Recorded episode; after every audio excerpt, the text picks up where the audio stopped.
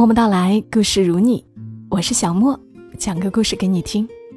今天的故事来自于听友江玲，她的丈夫叫宋国良。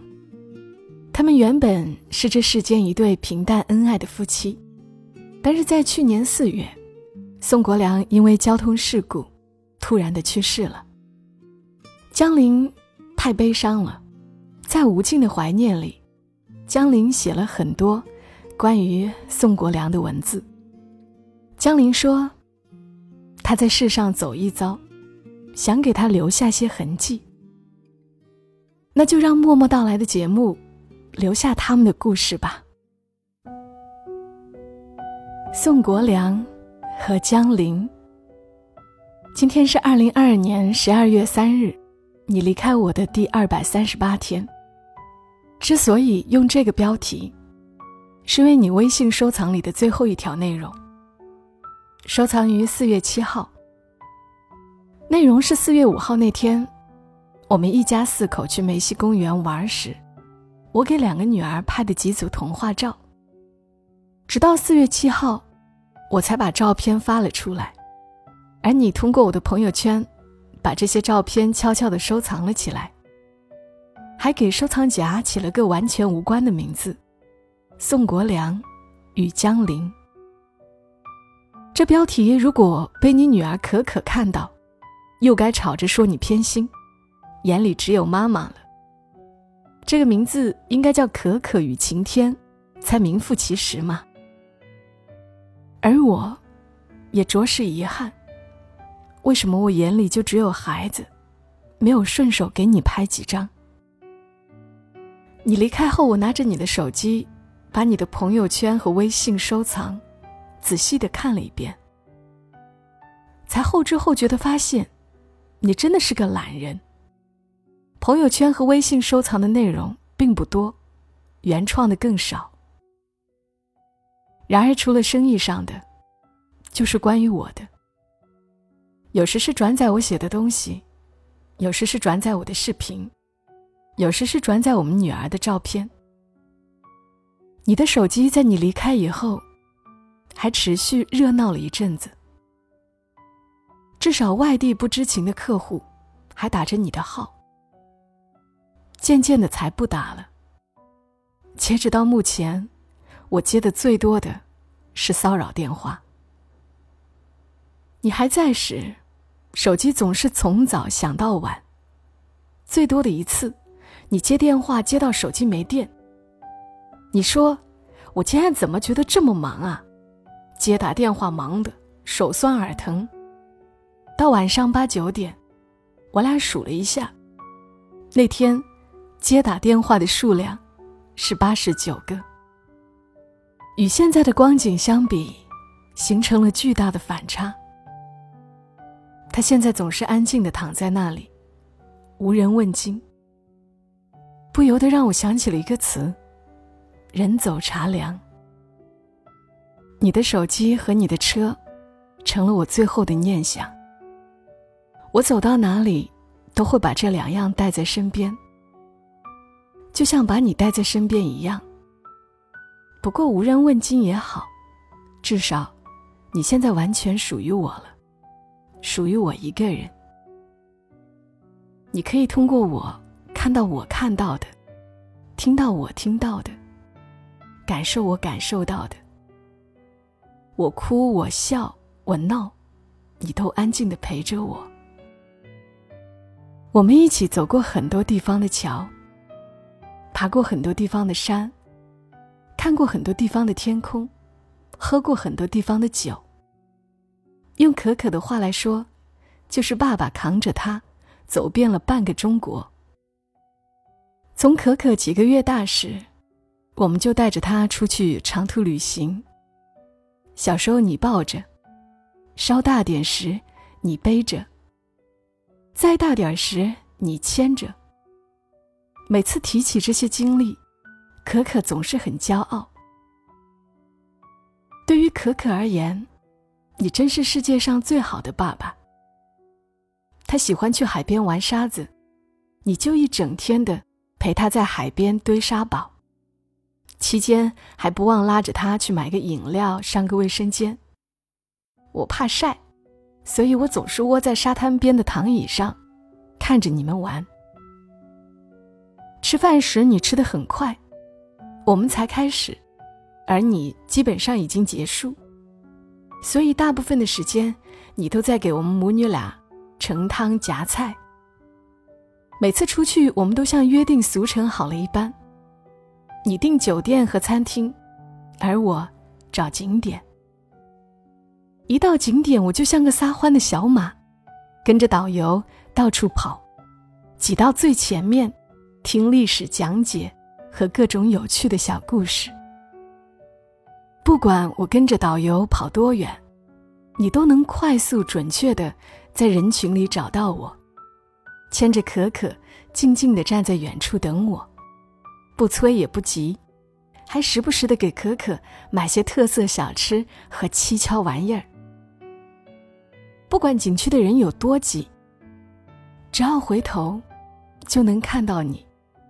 这种安心让我从不担心会跟你在人群里走散。你离开后，我的生活发生了翻天覆地的变化，有些变化是直接显示出来的，更多的变化。是在漫长的日子里，一点一点感受出来的。你的离开改变了我多年养成的习惯，我每晚看书的习惯，已经有二十年。自你离开后，我再也没有摸过书。坚持了几年的瑜伽，也没再练过。相机也被我束之高阁。这个相机，是二零一三年的情人节，你送给我的礼物。初级入门版的，这两年我总抱怨说功能不够用。你说，今年我过生日时，你打算去卖血送我个新款的。可惜，你没等到我过生日。没有你，这些爱好对我而言，没有了任何意义。你离开后，我时常精神恍惚，反应迟钝，思维混乱。头发大把大把的脱落，晚上不吃药就得喝酒，不然整夜都合不上眼。就算睡着了，也会突然惊醒。看到你不在身边，我会习惯性的拿起手机拨你的号，直到你的手机在我枕边响起，才反应过来你已经不在了。顿时就心痛到不能呼吸。必须要大口的喘几口气，才能缓过来。以前我总嫌弃你被子上和枕头上的男人味儿，洗都洗不掉，一点都不好闻。现在我们家属于你的味道越来越淡了，我必须把鼻子凑上去，才能闻到一丁点儿关于你的味道。而且，这些味道还在慢慢流逝。留都留不住。你离开后的第八天，你妹妹把你卡里的钱都取了出来，五张卡，除了一张信用卡，其余四张银行卡的钱，一共一千多。说实话，当我知道这个数字后，先是惊讶，然后是欣慰，最后是感动。在金钱上，我从未干涉过你。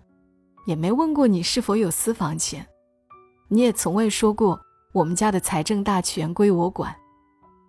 但直到生命的最后一刻，你都在用行动证明着这一事实。何其有幸，能得到你的倾心相待。两岁的年龄差让我时常在你面前叫嚣：“姐姐，我会跑的时候你还不会爬呢，所以不听姐姐言，吃亏在眼前，记住了不？”而你也总会不屑的回我一句：“玲玲姐，你就嘚瑟吧。”我仗着你对我的宠爱，在你的生命中横冲直撞的霸道了十二年。直到你离开后，我才明白过来，你对我的重要性。最爱我的人已经不在了，以后不会再有人如你这一般的迁就我。你知道最让我崩溃的是哪一次吗？那是两个月后的一天。脱了鞋子，发现指甲把袜子戳了个洞。当意识到我该剪指甲的时候，突然就泪流满面。这十几年来，一直都是你帮我剪脚趾甲。现在这些事情都是我自己在做了。我会自己往房间里搬桶装水，半夜渴了不再叫你给我起来倒水。胃疼时很熟练的拿出来提前备好的药。以前都是我们两个带俩孩子去逛商场，现在我一个人也能带他们两个去了。还有，我敢一个人跑高速了。以前你在我身边坐着，我跑高速都战战兢兢。现在我经常一个人跑，习惯了就不害怕了。是不是很开心？我们两个是聊到过生死的。有一阵子，我的肚子里总是特别硬，肚脐周围一按，就像触到了地板一般，我心里充满了不安，以为得了什么大病。你陪我去医院检查，检查结果出来，并无异常。原来是太瘦的缘故，一按就直接碰触到了后背的骨头，所以才会感觉硬。你我都长长的舒了一口气，如释重负。当天晚上，我们坐在床上聊到生死，我自私的说：“你要好好的养身体，少喝酒。”这样才能比我活得久。你问，我为什么要活得比你久啊？我说，先走的那个人，其实相对而言是不太痛苦的。